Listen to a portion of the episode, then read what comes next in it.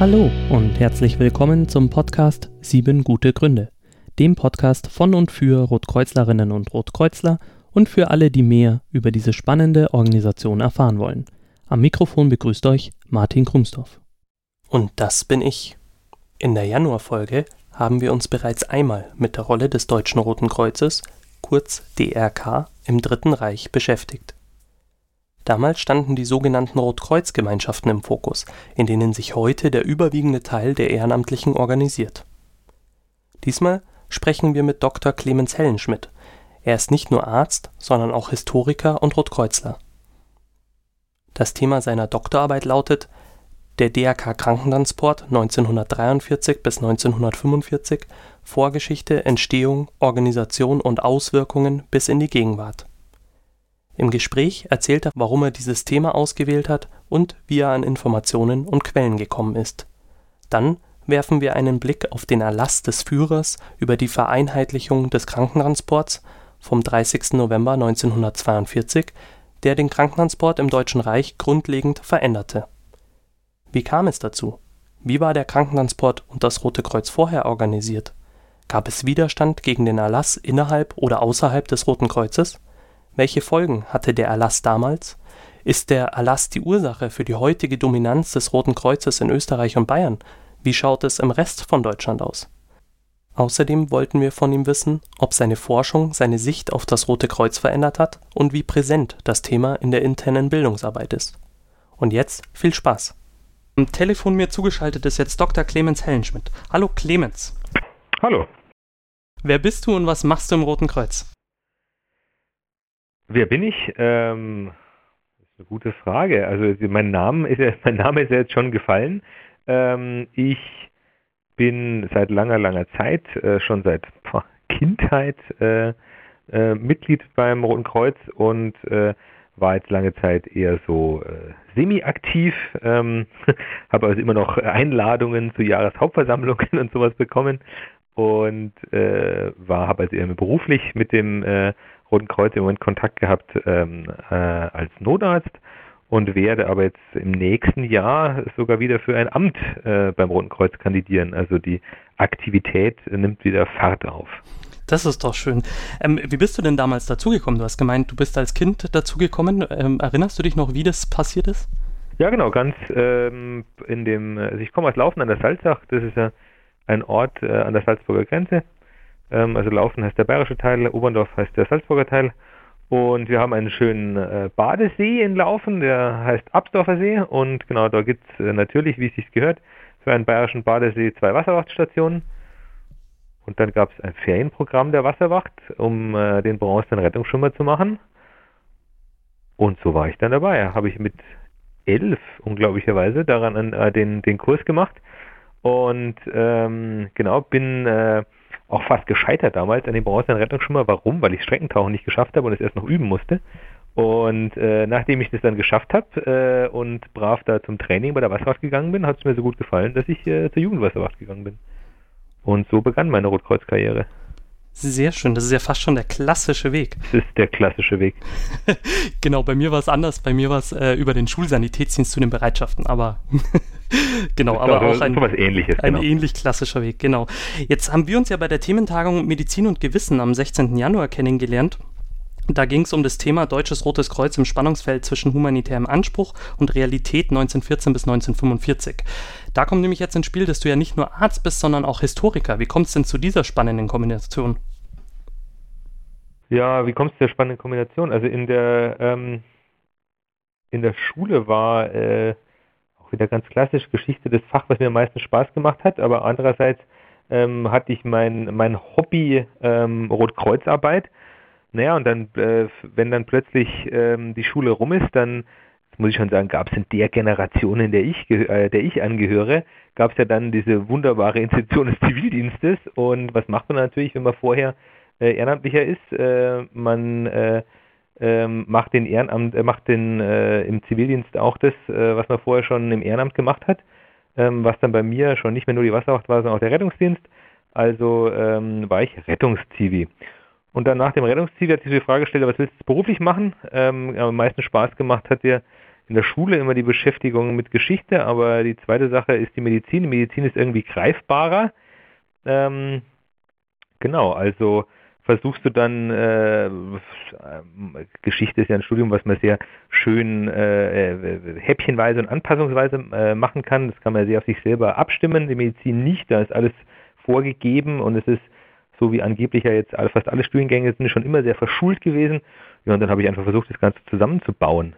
Und äh, das klappte damals ganz gut. Und als dann das Thema Dissertation im Raum stand, das ist ja in der Medizin in Wirklichkeit so ein Berufsdoktorat, ähm, wo sich andere Leute in irgendwelchen Laboren vergnügt haben ähm, oder äh, versucht haben, irgendwelchen äh, Arztbriefen hinterher zu laufen, ähm, habe ich mich eben ähm, mit, äh, mit meinem Hobby Geschichte beschäftigt und habe dann da in der Medizingeschichte das ganz gut zusammengebracht. Und womit hast du dich dann da beschäftigt? Ähm, also in der Dissertation ging es eben um äh, die Geschichte des Rettungsdienstes. Und dann haben wir ja quasi, da haben wir ja dann äh, die Medizin, das Rote Kreuz und den Rettungsdienst, äh, alle Themen zusammen gehabt, äh, war für mich ein, äh, eine wunderbare eine wunderbare Gelegenheit, da mich mit allen drei Sachen gleichzeitig zu beschäftigen und auch noch nicht in irgendeinem Labor zu sitzen mit einer Pipette. da haben wir die Praktika im Studium schon gelangt. Mhm. Jetzt hast du bei der vorhin angesprochenen ähm, Veranstaltung ja einen Vortrag äh, ge gebracht zum Thema DRK Krankentransport von 1942, nee, von 1943 bis äh, 1945. Genau. Wie, wie kam es dann zu dem Thema? Äh, bei dem Thema äh, kam es schon wieder meine meine Rotkreuz, ähm, meine Rotkreuz-Vergangenheit oder Rotkreuz-Tätigkeit, ähm, wenn man das, äh, wenn man sieht, dass in Süddeutschland und auch in Österreich ja fast noch extremer ähm, äh, der Rettungsdienst sehr stark Rotkreuz dominiert ist, ist aber andere ähm, äh, deutsche Bundesländer oder andere europäische Nachbarn gibt, bei denen das überhaupt nicht der Fall ist, wie zum Beispiel äh, in Nordrhein-Westfalen, wo der Rettungsdienst sehr stark von der Feuerwehr dominiert ist, oder in der Schweiz, wo das sehr stark kommunale Organisationen sind, oder auch in Wien, wo es eine eigene ähm, das ist die österreichische Ausnahme ja, wo es eine, die große österreichische Ausnahme, es gibt noch ein paar kleinere, aber die, die große österreichische Ausnahme, äh, wo es eine, äh, eine, kommunale Abteilung der Stadt ist, die das betreibt, wie eine Berufsrettung. Dann, wenn man, wenn man jemand ist, der sich ganz gerne so mit Strukturen und sowas beschäftigt, dann kommt da natürlich schon die Frage auf, woran liegt es denn, dass das Rote Kreuz in manchen Gebieten so im Rettungsdienst aktiv ist und in manchen Gebieten nicht? Und wenn man sich damit ein bisschen beschäftigt, dann kommt man auf einen ähm, Erlass Adolf Hitlers, der Ende 1942 den gesamten Bereich des Krankentransports, also nicht Rettungsdienst, sondern diese, das ist ja auch äh, eine Frage, die man sich stellen kann, äh, mit Einheit, Notfallrettung, Krankentransport oder sind das zwei getrennte Bereiche? Aber eben 1942 hat Hitler ähm, den gesamten Krankentransport im damaligen Deutschen Reich äh, an das DRK gegeben. Und dann haben sich natürlich da für mich so Fragen gestellt, wie äh, ob das, also ist dieser Erlass wirklich äh, äh der Grund dafür? Und ich meine, der ist sehr spät in der Geschichte des Dritten Reiches erfolgt, also Ende 42 mit Umsetzung Anfang 43. Hat der wirklich noch solche Auswirkungen gehabt? Und dann habe ich, ähm, dann habe ich einen äh, Doktorvater gefunden, der dafür sehr offen war, obwohl es überhaupt nicht sein Thema ist. Also der beschäftigt sich eigentlich mit ganz anderen Sachen. Medizinhistoriker, beschäftigt sich mit ganz anderen Sachen. Und der fand das Thema auch interessant und der aufgrund meiner ähm, meiner Vorerfahrung aus dem allgemeinen Geschichtsstudium war er sich auch relativ sicher, dass ich jetzt niemand bin, ähm, also den er ganz eng führen muss, sondern jemand, der äh, schon ein bisschen Erfahrung hat mit, ähm, wie man Quellen findet, wie man Quellen analysiert und wie man da äh, daraus dann äh, eine, eine sinnvolle Arbeit zusammenbauen kann. Und äh, von dem her war das dann für mich eine schöne Gelegenheit, ähm, äh, mich mit dem Thema zu beschäftigen und mal zu schauen, was denn da dran ist an diesem Führererlass und an dieser Organisation DRK Krankentransport, die daraus entstanden ist. Mhm. Jetzt würde mich interessieren, wie bist du denn da vorgegangen? Äh, wie bist du an Quellen gekommen? Gab es vom Roten Kreuz Quellen? Wie war denn insgesamt die Quellenlage zu deinem Thema? Und ähm, so vielleicht ganz allgemein gefragt, wie schwer ist es denn zu dem Thema zu recherchieren? Die Recherche ist, also eigentlich ähm, war die Quellenlage besser, als ich es mir vorher vorgestellt habe. Man macht natürlich, bevor man sich an so ein Thema herangibt, äh, muss man natürlich schon ein bisschen abchecken, wie die Quellenlage wirklich ist, weil wenn du dann dazu fast nichts hast und sollst dann daraus äh, äh irgendwelche Schlüsse ziehen, da wird es natürlich nicht, äh, nicht einfacher. Das heißt, ähm, wie, ähm, wie man sich allgemein an so ein, an so ein Thema heranarbeitet, ist, äh, man schaut, was gibt es in der aktuellen Literatur dazu. Gibt es dazu überhaupt Literatur? Da gibt es zum Bereich Rotkreuzgeschichte ein bisschen was, zum Bereich Rettungsdienstgeschichte ganz wenig. Wahrscheinlich auch, weil Rettungsdienstgeschichte ja ähm, ein Bereich ist, der wenig oder der Rettungsdienst allgemein bisher wenig akademisiert ist, von dem her sich da wenig ähm, äh, Rettungsdienste mit sowas beschäftigen. Ähm, und dann habe ich mir angeguckt, was gibt es denn da? Und dann geht natürlich zum einen dieses Schneeballsystem los, dass man in den Fußnoten zu der einen Veröffentlichung findet man, äh, findet man mehr äh, äh, dazu, dann liest man das, dann liest man das, dann liest man das und dann hat man zumindest so eine, so eine gewisses, gewisse Basis, auf die man aufbauen kann. Und dann geht man strukturierter vor, indem man sich überlegt, wo könnten denn, äh, wo könnten denn äh, Primärquellen dazu liegen. Also es unterscheidet ja da in der historischen Forschung zwischen verschiedene Arten von, von, von Quellen, ähm, Primär-, Sekundär-, Tertiärquellen. Primärquellen wären wirkliche ähm, Zeugen aus der, aus der Zeit. Sekundärquellen wären, äh, wenn jemand in der Zeit über das Thema ähm, schon was, äh, schon, was ge, äh, schon was geschrieben hat und Tertiärquellen alles, was dann auf diesen zwei Sachen aufbaut, was man auch wieder äh, dann einarbeiten kann, was natürlich aber einen anderen Wert hat wie Primär- oder, oder, oder Sekundärquellen. Und genau, und dann habe ich mir überlegt, was, was könnte es da für Archive geben? Was gibt es in Deutschland für ein großes Archiv? Das Bundesarchiv in Berlin. Da eine Rechercheanfrage gestellt und dann haben die mir gesagt, ja, äh, da sind Quellen vorhanden. Und dann gibt es äh, in der Nachbarschaft dazu das ähm, Archiv des DRK-Generalsekretariats. Dann habe ich da eine Anfrage gestellt ob es denn dazu Quellen gibt. Die haben auch gesagt, ja, dann gibt es Quellen. Interessanterweise liegen die beide relativ nah beieinander in Berlin. Ja, und dann bin ich nach Berlin gefahren und äh, habe mir einen Teil meiner Semesterferien damit verbracht, äh, diese Quellen im Bundesarchiv und im Archiv des General, äh, DRK-Generalsekretariats zu sichten. Und dann schaut man sich an, was da drin ist, macht Exzerpte, kopiert sich das oder fotografiert es ab und, äh, und dann versucht man äh, an, an diese Quellen Fragen zu stellen und die miteinander zu vergleichen und die zu äh, eine Quellenkritik zu machen. Also wer sagt denn da was, warum, was möchte der bezwecken, an wen ist das gerichtet, ja, und so weiter und so weiter. Dann äh, beginnt quasi die, die historische Forschung. Das klingt ja auf jeden Fall schon mal sehr spannend. Kannst du uns ähm, vielleicht äh, irgendwie äh, ja, erzählen, was du weißt, wie der Krankentransport oder Rettungsdienst, vielleicht auch erklären, was da der Unterschied in der damaligen Zeit war, ähm, wie der Krankentransport vor 43 aussah und in der Weim Weimarer Republik? Also die, die Geschichte des, ähm, des, äh, des Bereichs ähm, Rettungsdienst, ähm, wenn man dies zusammennimmt, Notfallrettung und Krankentransport, ähm, ist für Deutschland äh, die grundlegenden Bewegungen sind da passiert in der in der späten Kaiserzeit. Es gab 1912 ähm, hat man ähm, versucht, den äh, für Preußen und damit dann auch in der Folge für den für das Rest äh, des Deutschen Kaiserreichs zu zu strukturieren und hat da ähm, sich aber eher ein Modell genommen von stationären ähm, Rettungsstellen, deswegen heißen die in Berlin interessanterweise ja die Notaufnahmen auch noch Rettungsstellen, ähm, äh, als vorgeschalteten Bereich für äh, die Krankenhäuser beziehungsweise äh, die ambulante ärztliche Versorgung. Das heißt, man könnte da Parallelen sehen zu dem, was jetzt im Moment diskutiert wird äh, mit diesen integrierten Notfallzentren. Sowas Ähnliches hat man damals gedacht. Also quasi eine, eine, ein, der Rettungsdienst als ähm, äh, stationärer Teil des Gesundheitswesens, in dem Notfallmedizin betrieben wird. Natürlich auf eine ganz andere Art wie heutzutage. Ähm, und irgendwie müssen aber ja dann diese Leute, äh, äh, wenn sie aus diesen, ähm, aus diesen stationären Einrichtungen in ein Krankenhaus sollen oder in irgendeinen andere, anderen Bereich des Gesundheitswesens, müssen sie ja transportiert werden. Und dazu war dann, äh, war dann, der, war dann der Krankentransport bestimmt.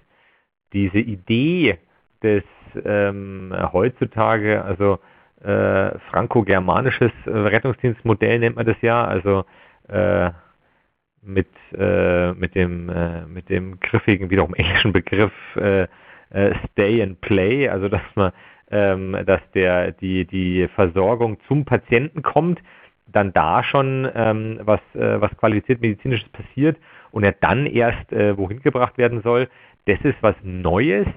Diese Entwicklung kann man vielleicht sagen, hat angefangen ähm, 1938 ähm, als Herr Kirschner, also ein Chirurg, der auch die Kirschner-Drähte, also so chirurgische äh, Drähte, die man bei Operationen benutzt, ähm, erfunden hat, ähm, als dieser Chirurg sich darüber Gedanken gemacht hat, ähm, ob es nicht sinnvoller wäre, dass der Arzt zum Patienten kommt und nicht der Patient zum Arzt. Ähm, und das, die, die Trägerschaft dieser, dieses, äh, dieses Systems war zum großen Teil nicht beim Roten Kreuz, war zum großen Teil eben in kommunaler oder in äh, oder in privatwirtschaftlicher Hand. Ähm, das Rote Kreuz hat eine Rolle gespielt, aber nicht diese dominante Rolle, die es äh, derzeit in Deutschland hat. Es hat ja im Moment, selbst wenn man also Bereiche nimmt, äh, wie ähm, wie die Stadtstaaten, also wie Berlin oder wie Nordrhein-Westfalen, wo viel äh, Feuerwehr, ähm, ähm, wo viel Feuerwehr äh, im Rettungsdienst aktiv ist, sieht man, dass da äh, immer noch äh, über 50 Prozent aller Rettungsdienstfahrzeuge äh, sind, äh, sind bei sind bei DRK-Gliederungen. Und also so eine so eine starke so eine starke Dominanz hat es da nicht gegeben. Mhm. Weißt du, wie, wie die Aufteilung war zwischen hauptberuflichen und ehrenamtlichen Personal im Krankentransport? Das ist ganz interessant. Äh, Im Krankentransport war es wohl so, dass die äh, Mehrheit, ähm, ähm, dass die Mehrheit der, äh, der Arbeit von hauptamtlichem Personal gemacht worden ist, insbesondere auch von hauptamtlichem Personal, das bei Kommune oder, ähm, oder bei privatwirtschaftlichen äh, Unternehmen angestellt war. Äh, und die Krankentransportarbeit äh, war jetzt sagen wir sowas, äh, scheint zumindest aus den Quellen raus, äh, eine Tätigkeit, die jetzt nicht unbedingt zu den beliebtesten äh, bei den, äh, bei den ehrenamtlichen DRK-Helfern gezählt hat. Mhm. Und du sagtest schon, es gab eben äh, auch ein, also es gab zwar quasi diese Mischung aus ärztlichem und nichtärztlichem Personal. Ähm, wie, wie, kann ich mir das damals vorstellen? Wie war das genau? Weil heute haben wir ja ein System aus überwiegend im präklinischen Bereich nichtärztlichem Personal, auf dem Rettungswagen für die Notfallrettung, auf dem Krankentransport durch die äh, KollegInnen und ähm, Notarztwegen und Einsatzfahrzeugen, die eben auch zum Patienten kommen und dann natürlich die Versorgung in der Klinik. War das dann damals schon vergleichbar?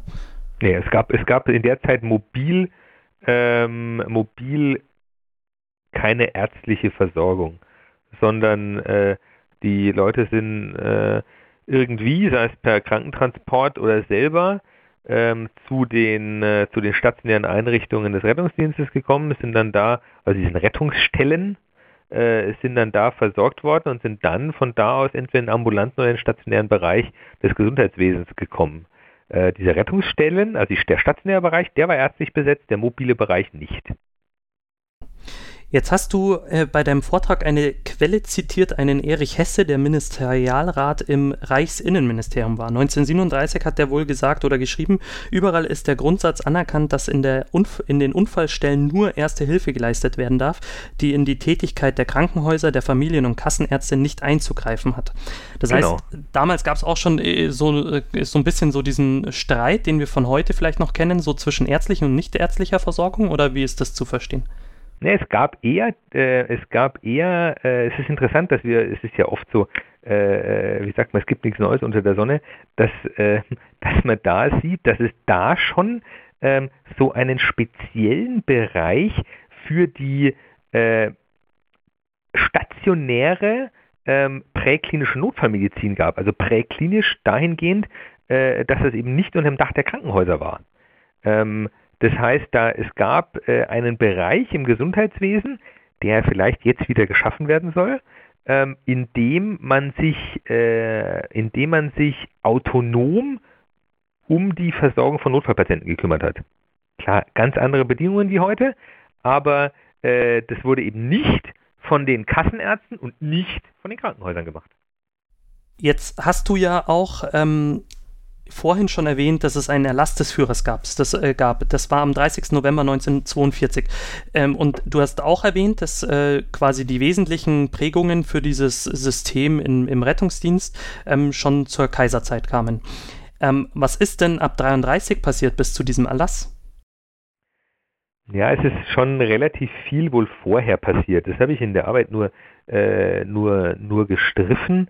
Ähm, aber man sieht aus den Quellen ähm, relativ gut, dass ähm, es schon einen, ähm, eine Zweiteilung da in den Dynamiken gab. Zum einen ist in den, im städtischen Bereich ist diese kommunal, zum Teil Feuerwehr und äh, unternehmerische Struktur ähm, aus dem Kaiserreich geblieben. Ja, ähm, auf, Im ländlichen Bereich gab es aber ein Problem und das war die Hyperinflation Anfang der 20er Jahre, wo die Kommunen in extremen Finanznot gekommen sind und plötzlich jemanden, einen Partner sich suchen mussten.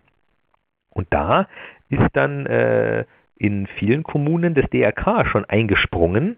Ähm, zum einen natürlich auch, weil das DRK nach dem Ersten Weltkrieg ähm, in Deutschland ja ähm, eine, äh, sich neue Aktionsfelder auch suchen musste, weil der Kriegssanitätsdienst, der vorher ja die Hauptaufgabe des, äh, des, des, äh, des Roten Kreuzes in Deutschland war, ist ja weggefallen. Und, ähm, oder zum großen Teil weggefallen. Und da sieht man schon, dass das DRK sich mehr in diesem Bereich ähm, äh, Rettungsdienst, stationärer Rettungsdienst und Krankentransport engagiert. Ähm, aber eben weiterhin nicht in so einer, in so einer dominanten Stellung und eben hauptsächlich im ländlichen Bereich. Und dann nach 33 sieht man zum einen innerhalb vom DRK ja eine, wie soll man sagen, also viele äh, scheinen sich sehr schnell mit dem Gedanken angefreundet zu haben, dass der Kriegssanitätsdienst äh, wieder eine Rolle spielen wird. Und äh, das DRK hat dann natürlich auch, oder äh, Funktionäre innerhalb des DRKs ähm, sind äh, mit der Zeit äh, durch die äh, sogenannte Gleichschaltung äh, schnell in den Einflussbereich von NS-Organisationen gekommen. Und äh, dadurch hat dann noch eine noch stärkere Ausrichtung oder Wiederausrichtung auf den Kriegssanitätsdienst stattgefunden und da wiederum hat man natürlich äh, den, den Rettungsdienst als gewisserweise Übungsfeld dafür ganz gut gebrauchen können. Ähm, man hat aber weiterhin eben nicht diese dominante Stellung entwickeln können. Jetzt hast du vorhin schon den Erlass des Führers von 42 erwähnt. Ähm, worum ging es denn in dem Erlass und wie kam es dazu? Ja, das ist eine äh, ganz typische Geschichte für ähm, typische oder äh, typisches äh, Geschehen für das NS-Herrschaftssystem, in dem äh, es gibt ja äh, die äh, ist auch wieder was, was man, wo man äh, viel für die heutige Zeit lernen kann. Ähm, der Nationalsozialismus tut ja so, ähm, als ob er ein sehr organisiertes und, äh, und sehr strukturiertes äh, System wäre. Das ist er ja aber gar nicht. Äh, sondern äh, in der, in der NS-Struktur herrschen, herrschen zwei Sachen vor. Äh, das eine ist die sogenannte Polykratie. Was bedeutet das? Polykratie bedeutet, es gibt immer mindestens zwei, äh, die sich um eine äh, die sich äh, für eine Sache zuständig fühlen oder auch zuständig sind. Sei es jetzt in der Partei, auf staatlicher Ebene oder äh, später dann auch sehr stark die SS, die da, äh, die, danach, äh, die da nach vorne kommt. Also es gibt immer mindestens zwei Akteure, die für einen Bereich ähm, äh, Verantwortung sehen. Und äh, das passt natürlich, ähm, äh, das passt natürlich sehr gut in die NS-Denkweise des, des Sozialdarwinismus, also der, der, der Fitteste setzt sich durch, es wird sich der durchsetzen, der äh, härter ist, der äh, äh, weniger Rücksicht kennt, der vielleicht die besseren Ideen hat. Ja? Das ist das zweite Strukturmerkmal des, also das sind jetzt äh, ähm, äh, Sachen aus der, aus so, ähm, so, so Grundlagen aus der, aus der, aus der NS-Forschung. Die zweite Sache ist die sogenannte kumulative Radikalisierung. Was bedeutet das? Das NS-System hat immer den Charakter, immer radikaler zu werden. Und in diesem, in diesem sozialdarwinistischen System setzt sich immer der Radikalere durch. Und äh, wie kann er das? In direktem Zugang zu Hitler, weil am Schluss dominiert immer der, der sagen kann, aber der Führer will das. Ja, das ist der Wille des Führers. Die, diese, diese Argumentation schlägt alles. Ich kann im NS-System jeden, jeden noch so berechtigten Zweifel und jedes noch so gute Argument ausschalten damit, dass ich sage, aber Hitler sagt es. Und damit ist alles andere, äh, ist alles andere vom Tisch. Und äh, sowas ist auch äh, dieser Erlass des Führers über die Vereinheitlichung des Krankentransports. Ähm, da hat nämlich ein äh, relativ interessanter äh, oder interessanter äh, prominenter NS-Arzt, nämlich Karl Brandt, ähm, der ähm, sich äh, Kommissar des Führers für das Gesundheitswesen genannt hat, äh, der äh, hat wohl, was wir aus den Quellen sehen, einfach seine Nähe zu Hitler genutzt und äh, hat ihm die Urfassung dieses Erlasses bei einer Gelegenheit zur Unterschrift vorgelegt, ohne Absprache mit irgendjemand anderen. Hitler hat es unterschrieben und plötzlich war dieser Erlass in der Welt. Und kam das, weil, der, weil er selbst beim Roten Kreuz aktiv war und quasi eine Stärkung dieser Organisation wollte oder was war die Motivation von ihm? Die Motivation gibt es wahrscheinlich zwei Seiten. Das eine ist, ähm, dass, ähm, äh, dass Brandt versucht hat, ähm, über diesen Erlass stärker in, das, äh, in den Aktionsbereich von einem anderen NS-Funktionär, nämlich dem ähm, Reichsgesundheitsführer Conti, äh, einzugreifen. Es ist auch wieder diese, diese Polykratie, also dass sich zwei Leute um den Einflussbereich streiten und der eine versucht äh, quasi in den Bereich des anderen äh, rein reinzuarbeiten. Ja. Äh, das andere ist, dass das DRK hatte ähm, man muss ja auch die Zeit sehen, es war. Ende 42, äh, Anfang 43, das ist ja die Zeit, in der sich das Kriegsgeschehen äh, gegen die Nazis, äh, gegen die Nazis wendet. Ähm, das DRK hatte ein paar Sachen zu bieten als Organisation, um auch für den Kriegsschauplatz ähm, Ressourcen frei zu machen. Und was war das? Das war die Arbeitskraft von Frauen, das war die Arbeitskraft von Jugendlichen. Ähm, und äh, um die Männer, die bisher diese äh, Aufgabe durchgeführt haben und sogenannte Unabkömmlichkeitsbescheinigungen hatten, also sie konnten nicht eingezogen werden, äh, um diese Männer äh, für den Kriegsdienst freizubekommen. Mhm. Das heißt, ähm, wir haben jetzt diesen Erlass, das äh, Deutsche Rote Kreuz wird mit dem Krankentransport beauftragt für das ganze Reich. Ähm, und jetzt wäre natürlich die Frage, Gab es damals noch andere Rettungsdienstorganisationen? Du hast ja vorhin gemeint, dass es ja auch Kommunen gab, die das betrieben hat, aber gab es damals auch schon private oder andere Hilfsorganisationen, die das gemacht haben? Hilfsorganisationen gab es, ähm, und zwar äh, den ASB, der ist aber schon vorher ab 33 ausgeschaltet worden. Ähm, als sozialistische oder sozialistisch orientierte ähm, Hilfsorganisation. Ähm, das heißt, das DRK hat hauptsächlich ähm, ähm, von der, von der, wie soll man sagen, ähm, Konkurrenten oder, oder, oder Mitbewerberseite mit kommunalen Organisationen zu tun gehabt oder mit äh, Unternehmen. Zum Teil aber auch mit Unternehmen, die deren Hauptaufgabe jetzt nicht Rettungsdienst des Krankentransport war, aber die einen Betriebsrettungsdienst hatten, zum Beispiel die Reichsbahn. Jetzt gab es ja neben, der, ähm, neben des Erlasses des Führers ja auch noch die Durchführungsverordnung, die, genau. wenn ich mir das richtig rausgeschrieben hat, eben unter anderem beinhaltete, dass äh, das DRK mit der Einrichtung des DRK Krankentransports unverzüglich zu beginnen hat und dass es ähm, für den Bereich jeder Gemeinde eben bekannt gibt, ab wann es quasi anfangen kann.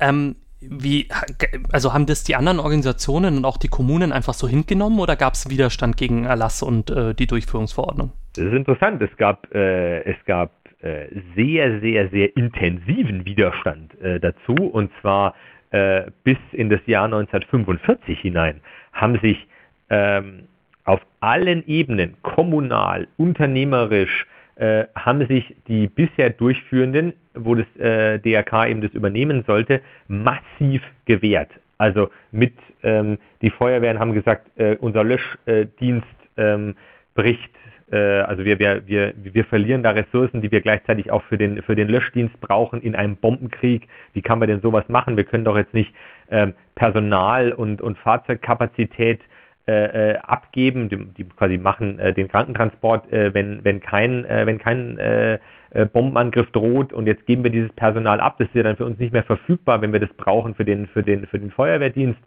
Ähm, die, äh, die Unternehmen sagen, ja, äh, und jetzt mein, meine, ganze, meine ganze Infrastruktur, die ich mir aufgebaut habe, die gebe ich jetzt einfach so an das DRK ab. Das kann ja nicht wahr sein. Ich habe so lange jetzt da äh, das, die, das, das Aufrechterhalten und den schwierigen Bedingungen und jetzt wird mir das einfach abgenommen. Also massiver Widerstand auf allen Ebenen.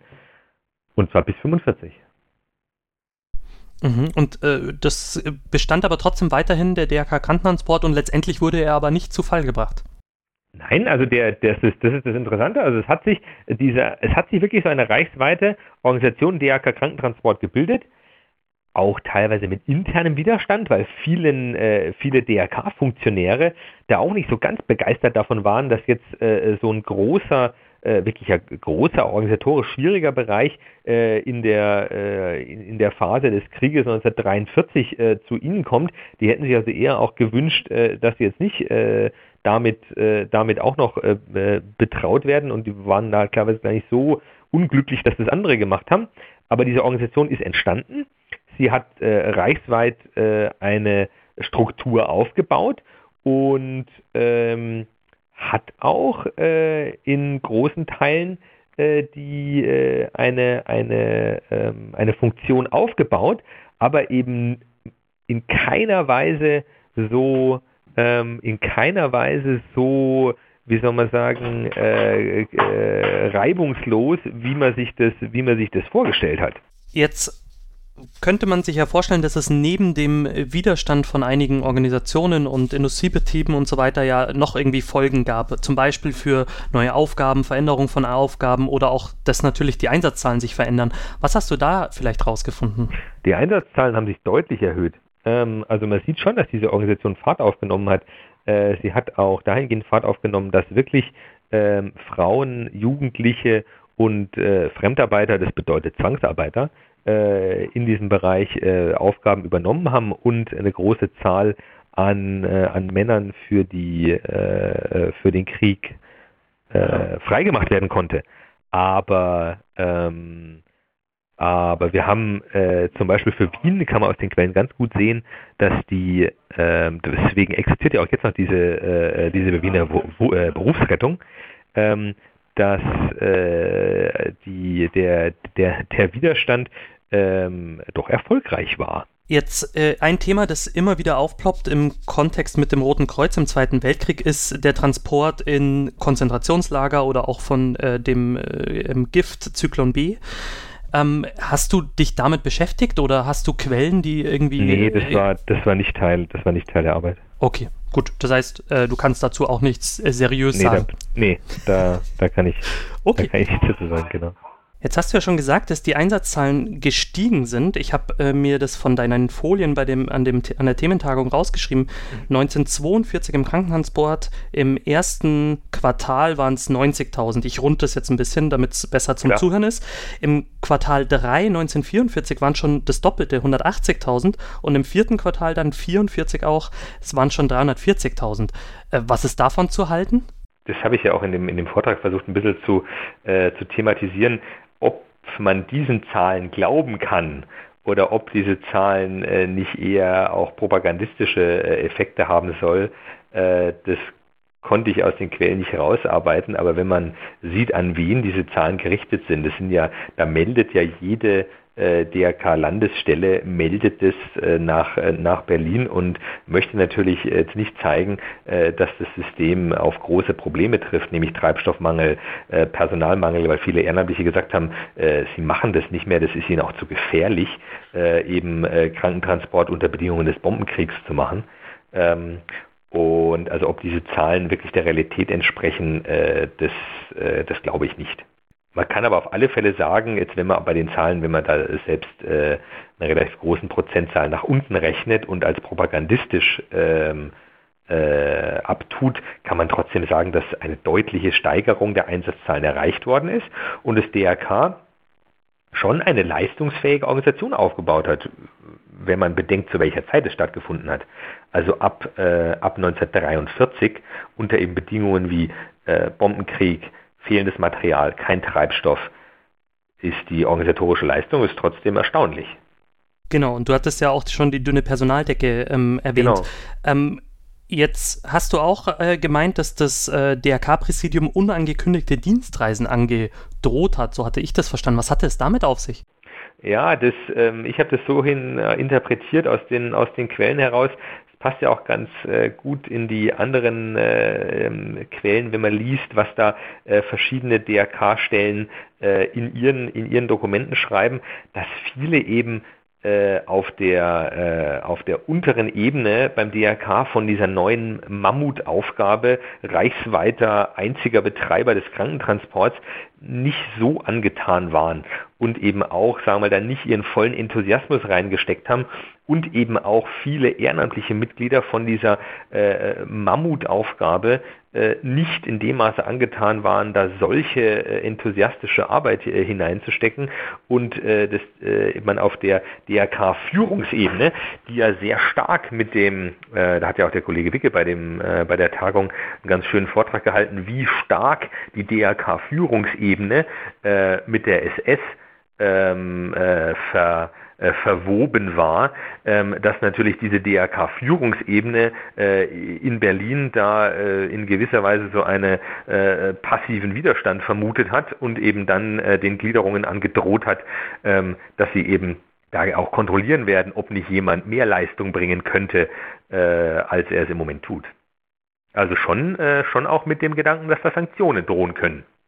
Genau, du hattest auch auf einer Folie geschrieben, dass es dann irgendwann 21 DRK-Landestellen mit Wachen und äh, Krankenkraftwagen gab. Und genau, da sieht man ja, dass das eine schöne, dass das ist äh, ein ganz schönes Beispiel dafür. Das ist schon, ähm, wenn man den Quellen äh, glauben darf, ähm, dass es schon geschafft wurde, eine reichsweite Organisation aufzubauen. Ja, und dann wahrscheinlich auch ähm, perspektivisch äh, DRK im Krankentransport Nummer 3 Transportorganisation hinter der Reichsbahn und der Post. Also schon eine äh, relativ große Dimension. Ja, genau. Also das, das ist ja, äh, ist ja erstaunlich in so einer in so einer kurzen Zeit. Wie gesagt, zum Teil sicherlich propagandistisch über, äh, übertrieben, aber schon das, äh, das, das DRK sich äh, ist natürlich auch ein, teilweise ein bisschen ein, ein finde ich, ein kruder Gedanke, sich, äh, sich als reiner so Logistikunternehmer äh, da, äh, da zu sehen, der halt Menschen transportiert. Vielleicht auch ein bisschen dem geschuldet, ähm, wie äh, unter den Bedingungen des NS-Systems äh, man angefangen hat, äh, über, über Menschen zu denken. Also die einen transportieren äh, die Reichsbahn äh, transportiert was und die Post transportiert was und das DRK transportiert auch was. Also allein, dass man sich da in diesen, in diesen Vergleich gestellt hat, äh, finde ich zumindest interessant, aber auch bedenklich. Genau, du hattest vorhin schon angedeutet, dass äh, der Erlass ja auch nicht nur in der Zeit des Dritten Reiches gewirkt hat, sondern auch nach 45. Nach meinem Kenntnisstand ist ja so, dass das Rote Kreuz ja erstmal verboten wurde in den Besatzungszonen. Wie ging es denn dann weiter und welche Folgen hatte es denn? Die Besatzungsmächte hatten ein Problem. Äh, man hat jetzt hier ein Land besetzt, Millionen von Menschen auf der Flucht. Jetzt habe ich natürlich Angst, äh, dass da plötzlich Seuchen losbrechen könnten, die auch meine eigenen Truppen gefährden. Äh, das heißt, ich muss möglichst schnell versuchen, wieder ein funktionierendes ziviles Gesundheitswesen aufrecht aufzubauen. Wie mache ich das? Ich schaue, wer hat es denn vorher gemacht? Und dann sind die relativ schnell darauf gestoßen, ach ja, das hat ja das DRK gemacht und haben dann ähm, in der, ähm, in der äh, amerikanischen und äh, in der ähm, äh, französischen Besatzungszone ähm, wiederum äh, äh, des DRK da, äh, damit zu beauftragen, am intensivsten, am schnellsten in der amerikanischen Besatzungszone. Die Briten haben einen anderen Weg gewählt. Die haben äh, die kommunalen Organisationen äh, mit der Aufgabe beauftragt. Äh, zum Teil auch sieht man in den Quellen wirklich auch als Entschädigung für das, äh, was man äh, vermutet, was ihnen eben durch den Führererlass äh, an Schlagkraft verloren gegangen ist. Mhm. Das heißt, die heutige Prägung der Strukturen, also dass wir zum Beispiel in Bayern, wenn ich mich richtig erinnere, äh, ehemalige US-Besatzungszone, genau. ähm, ein sehr starkes Rotes Kreuz haben, vertreten bis heute überwiegend im städtischen, aber auch im ländlichen ähm, ähm, ja, Rettungsdienstbereichen ähm, sehr stark, in, natürlich in einem Oligopol mit anderen Hilfsorganisationen und auch privaten Firmen, aber doch sehr prägend. Und du hattest vorhin, glaube ich, die Schweiz erwähnt, da ist das ja anders. Das ist ja heute so noch, dass es ähm, sehr kommunal sehr stark kommunal ist. ausgerichtet ist. Und wir müssen ja nicht mal in die Schweiz schauen, wenn nach Nordrhein-Westfalen, wie, ähm, wie, stark, äh, wie stark die Feuerwehren in Nordrhein-Westfalen im Bereich Rettungsdienst aktiv sind. Ähm, das äh, kann man zumindest zum Teil daraus ablesen. Zum Teil sage ich deswegen, dass äh, die Entwicklung des Rettungsdienstes natürlich weitergegangen ist und ähm, äh, wir ja dann die, äh, den Rettungsdienst äh, in der Folge stärker als Einheit von mobiler Notfallrettung und Krankentransport gesehen haben. Jetzt hatte aber dieser sich organisierende Bereich mobile Notfallrettung, äh, ärztliche mobile Notfallrettung ähm, mit dem Aufbau von Notarztsystemen, von, ja, ähm, hat natürlich ein Problem, der braucht ja ein Vehikel. Naja, und dadurch, dass das Rote Kreuz schon da war mit seiner Krankentransportstruktur, war es natürlich in vielen Bereichen, München hat sich ja da ein bisschen anders äh, ähm, äh, im Notarztdienst äh, entwickelt, aber für viele äh, oder großen Teil der ländlichen Bereiche von Bayern war natürlich klar, wer dann diesen in diesem mobilen neuen Notfallrettungsbereich, der auch ähm, ärztlich gestützt ist, äh, wer da der Träger sein wird, nämlich der, der schon den Krankentransport betreibt. Also sind wir wieder in Bayern dann eben das Bayerische Rote Kreuz beim Roten Kreuz. Genau. Mhm. Und die andere Frage, die man sich natürlich stellen kann, das äh, ist ähm, ähm, in den Quellen so richtig hart kann man es nicht festmachen, aber man hört so ein bisschen raus, dass vielleicht auf, in manchen, auf manchen Ebenen es so war, dass ähm, äh, das DRK äh, Funktionsträger gegenüber den Besatzungsmächten, also sind wir jetzt wieder in der Zeit ähm, in der Zeit nach, nach 45, dass manche DRK-Funktionäre im Vergleich äh, mit, den, mit den Besatzungsmächten mh, das eher nach vorne gespielt haben, ihre ähm, ihre Struktur DRK Krankentransport und ob der dann wirklich äh, in der Zeit 43 bis 45 so aktiv und so prägend war, ähm, das ließ sich dann gar nicht mehr, also ließ sich für die Besatzungsmächte ja nicht nach, äh, nachverfolgen. Sie wussten, es gab diesen Führererlass, sie wussten, es gab die Organisation, das DRK ist da, ähm, das DRK stellt sich zur Verfügung, wir nehmen das. Also äh, ob da nicht in gewisser Weise im Nachgang über das, was ähm, insbesondere die Amerikaner äh, in ihrer Besatzungszone äh, gemacht haben, ob nicht dahinach die, die, äh, der, dieser Erlass Hitlers eine äh, wie soll man sagen, eine Nachwirkung gehabt hat, die er in seiner eigentlichen Wirkung vor 45 gar nicht so intensiv hatte, weil wir ja da noch diesen starken Widerstand sehen. Auf jeden Fall sehr spannend. Ähm, mich würde interessieren, jetzt so gegen Ende unseres Gesprächs, was hast du denn durch diese Arbeit an dem Thema gelernt? Ich habe gelernt, dass wir uns äh, bei äh, vielen strukturellen Fragen, die wir uns heute stellen, immer auch die Frage erlaubt sein muss, wo kommt denn das her und warum ist es denn so? Und teilweise werden wir da äh, erstaunliche Entdeckungen machen, warum das denn so ist, unsere Struktur. Mhm. Jetzt bist du ja selber Rotkreuzler schon seit langer Zeit, wie wir ja ähm, am Anfang gehört haben unseres Gesprächs. Ähm, War es für dich ein Problem, dieses Thema zu bearbeiten, weil du ja selber aus der Organisation kam, kamst oder kommst? Man hat natürlich eine gewisse, eine gewisse Sympathie für die Organisation, hat man, wenn man so lange da als Ehrenamtlicher aktiv war.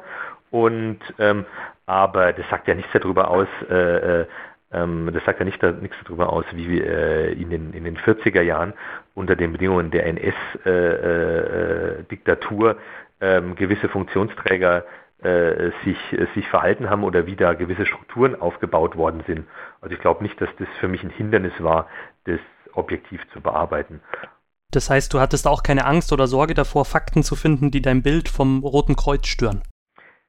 Da muss ich wiederum sagen, ich glaube, dass das BRK von heute ähm, hat ja, äh, das wäre anders gewesen, glaube ich, wenn ich die Arbeit äh, 1950 gemacht hätte, wo viele von äh, den, äh, äh, den Mitgliedern, die aktiv waren, vor 45 noch gelebt haben. Aber heutzutage hat personell das äh, BRK ja nichts mehr mit dem DRK von vor 45 zu tun.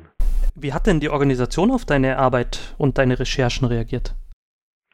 Ähm, aus der, äh, die meisten Rückmeldungen habe ich äh, ehrlich gesagt bekommen, nicht von äh, dem, äh, dem Roten Kreuz, da hat sich nur das Generalsekretariat gedankt für sein Belegexemplar, sondern äh, aus dem Bereich private Rettungsdienste, die ja auch ähm, äh, wo es schon im, mit denen bestehe ich auch in, in Kontakt und sehr inter, ähm, interessant mit den, mit den ähm, mit Rettungsdienstunternehmern da, da zu sprechen, äh, weil da natürlich schon so die Frage aufkommt, äh, ob denn äh, nicht die äh, Unternehmen im Bereich Rettungsdienst Krankentransport äh, da immer noch benachteiligt werden aufgrund einer äh, Entscheidung, die äh, im Nationalsozialismus getroffen worden ist. Und äh, von dem her sind da die meisten äh, Reaktionen gekommen. Hat sich deine Einstellung zum Roten Kreuz, ich vermute jetzt mal nein, weil du es ja schon äh, teilweise beantwortet hast, äh, zu deinem ehrenamtlichen Engagement durch deine Forschung irgendwie verändert? Nö, also meine, meine, für meine ehrenamtliche Tätigkeit überhaupt nicht. Ähm, was sich schon ein bisschen also verändert hat, ist es, dass man sieht, was dieses DRK in der Zeit von 33 bis 45 war, nämlich ein integraler Teil des NS-Staats. Ähm, aber da müssen wir uns natürlich auch die realistische Frage stellen, welcher Akteur in einem totalitären Staat wird nicht Teil des totalitären Staates? Das ist eine Frage, die, also wenn ich in einem totalitären Staat an, an, an Entscheidungen politischer Art teilhabe, dann werde ich Teil dessen. Und äh, das kann natürlich bei einem Staat wie dem äh, wie der NS-Diktatur ähm, äh, kann das natürlich zu sehr sehr schwierigen ähm, sehr sehr schwierigen Konflikten führen. Eine der letzten Folgen, da habe ich mit äh, Peter Pogunke gesprochen, der hat ja seine mhm. Dissertation über die Rotkreuzgemeinschaften in der NS-Zeit ähm, geschrieben. Und mhm. ähm, da, da ging es ja dann auch so in die Richtung, du hattest das auch schon ein bisschen angedeutet heute, ähm, dass es ja dann enge Verzahnungen gab zwischen den NS-Organisationen und aber auch Funktionären im äh, Roten Kreuz bis auf die Kreisebene. Diese gewisse Abhängigkeit, die da entstanden ist, haben wir heute natürlich in einer ganz anderen Dimension in gewisser Weise auch, nachdem wir ja nach wie vor PolitikerInnen in verschiedenen Rollen bei uns unterwegs sind. Jetzt will ich natürlich äh, die, die keinesfalls vergleichen mit, mit der Situation damals, aber auf der anderen Seite steht ja. ja Diktatur, ne? Ja, genau, genau, überhaupt nicht, sondern aber ähm, es steht dafür, dass ja das Rote Kreuz ähm, ja für Unabhängigkeit steht, für Neutralität steht, spätestens seit den Grundsätzen 1965. Ähm, also deine persönliche Meinung, wie schwierig ist es dann, dass wir Politiker bei uns in, in, Amt und Würden haben, die zum Beispiel dann Kreisvorsitzende sind und gleichzeitig Landrat? Das heißt eigentlich, je nachdem, in welcher Rolle sie gerade sind, unterschiedliche Entscheidungen treffen müssen, schlimmstenfalls. Ja, das wird ja immer wieder von, äh, von, von vielen Seiten als, als kritisch gesehen, dass, äh, dass da eben so eine starke Verquickung äh, zwischen, zwischen staatlicher Verwaltung und insbesondere im BAK bestehen. Ich kann jetzt nicht, ich weiß nicht, wie es zum Beispiel in Württemberg ist, ob es da so ähnlich ist, aber ich glaube, dass es da so ähnlich ist. Aber in Bayern bekommt es ja immer wieder zur Sprache, dass diese starke Verquickung mit der staatlichen Verwaltung ein, ein Problem ist. Ja, also für, ich glaube, das ist äh, für die äh, für die Arbeit des äh, DRK ist es beides. Es ist positiv und es ist negativ. Natürlich ähm, äh, hast, hat man damit die Möglichkeit, ähm, Entscheidungen äh, im Sinne äh, der, äh, der Grundsätze des Roten Kreuzes zu, ähm, wie soll man sagen, auf Englisch würde man nudgen sagen, also so ein bisschen in die, in die, äh, in die Richtung, in die Richtung zu bringen. Zum einen widerspricht es natürlich dem, äh, dem Grundsatz der Unabhängigkeit. Jetzt ist das Dritte Reich nicht besonders prominent. Ich bin auch, äh, das habe ich äh, im Gespräch mit dem Peter auch schon gesagt, ähm, äh, dass ich Rotkreuz-Einführungsseminare ja immer mal wieder halte. Und jetzt ist das Dritte Reich da kein großer Themenblock. Also es ist ganz schnell abgehandelt. 1933 Gleichschaltung, dann gibt es 37 Satzungsänderungen und so weiter unter den drei Strichpunkten. Jetzt so auch mit vor dem Kontext, du als Rotkreuzler und Historiker, glaubst du, wir müssen ähm, auch gerade in so einem Seminar oder in, überhaupt in der internen Fortbildung das Thema NS-Zeit und Rotes Kreuz stärker thematisieren? Kann ich nur ja sagen. Ähm, und zwar, das muss ja gar nicht langatmig sein, aber wenn man so ein paar äh, Beispiele dafür nimmt, wie sich, ähm, wie sich das DRK ähm, als äh, instrumentalisieren hat lassen für den NS-Staat, kann man vielleicht daraus auch was lernen, wie wir uns in Zukunft nicht instrumentalisieren lassen wollen. Wenn man sich jetzt als äh, Zuhörerin oder als Rotkreuzlerin weiter mit dem Thema von dir beschäftigen will, wie kann man das tun? Wo kriegt man äh, gute Informationen her? Vielleicht sogar leicht verständlich. Schwierig, das muss man wirklich sagen, ist schwierig, weil es ein sehr ein, ein Bereich ist, der ähm, der fachhistorisch ähm, wenig bearbeitet ist. Man muss ja auch sagen, äh, meine Arbeit ist über zehn Jahre alt ähm, und es hat sich da ähm, wenig, wenig getan an dem, an dem, an dem Forschungsstand. Ich habe im Vorhinein auf den Vortrag, ähm, zu dem mich der Horst Seiter eingeladen hat, äh, äh nochmal versucht zu gucken, ob da irgendwas Neues äh, dazu entstanden ist. Ist eigentlich, habe ich zumindest nichts gefunden. Wenn jemand was da findet, äh, dann freue ich mich drüber, auch davon, auch davon zu, äh, zu erfahren. Ähm, Ansonsten, äh, ich habe einen kleinen Artikel äh, 2011 dazu im Notarzt veröffentlicht. Das ist ja die äh, deutschsprachige Zeitschrift äh, für Notfallmedizin. Ähm, wenn jemand äh, ein paar Minuten äh, investieren möchte, ähm, würde sich, glaube ich, der Artikel darüber freuen, wenn er noch ein paar Leser finden würde. Gut, dann nehme ich mit, dass ich den auf jeden Fall, ich hatte den im Vorfeld auch schon entdeckt, in den Shownotes platzieren werde, dass äh, das für die Hörerinnen quasi schnell zu finden ist. Und ansonsten habe ich es eher als Appell verstanden, dass äh, wenn jemand Neuigkeiten auf dem Gebiet hat, es sich eher an dich wenden soll. Ja, gerne. Also ich freue mich da, ich freue mich da natürlich. Also es ist ja auch ähm, es ist ja auch, äh, wie gesagt, wenn man, wenn sowas, äh, man sich sehr intensiv mit sowas beschäftigt hat von einer schon längeren Zeit, das kennst du ja vielleicht auch, und dann kommt man zurück dazu, ähm, äh, dann merkt man doch, wie, äh, wie viele Sachen man da nicht mehr so parat hat und wie viele Sachen äh, einem da, äh, einem da entfallen sind, freut sich aber dann doch, dass er merkt, hey, meine Gedankengänge, die leuchten mir sogar jetzt noch ein, also so schlecht können sie dann gar nicht gewesen sein. Also wer sich, ähm, genau, äh, ich freue mich darüber, wenn jemand äh, dazu was Neues findet. Und ich freue mich natürlich auch, wenn jemand äh, darüber äh, irgendwelche Bachelor, Magister, ähm, äh, Doktorarbeiten oder irgendwas schreibt darüber, dann kann er sich auch gerne an mich wenden. Ich freue mich immer. Jetzt ist mir dann doch noch eine Frage eingefallen. Wie kann man dich denn dann erreichen? Äh, wenn du magst, darfst du gerne äh, die E-Mail-Adresse, die du von mir hast, die Kontakt-Ad äh, bei dir platzieren, dann können mich da die Leute erreichen. Sehr gut. So machen wir das. Dann vielen Dank für das gute Gespräch, Clemens. Und ähm, an die HörerInnen, äh, bis zum nächsten Mal.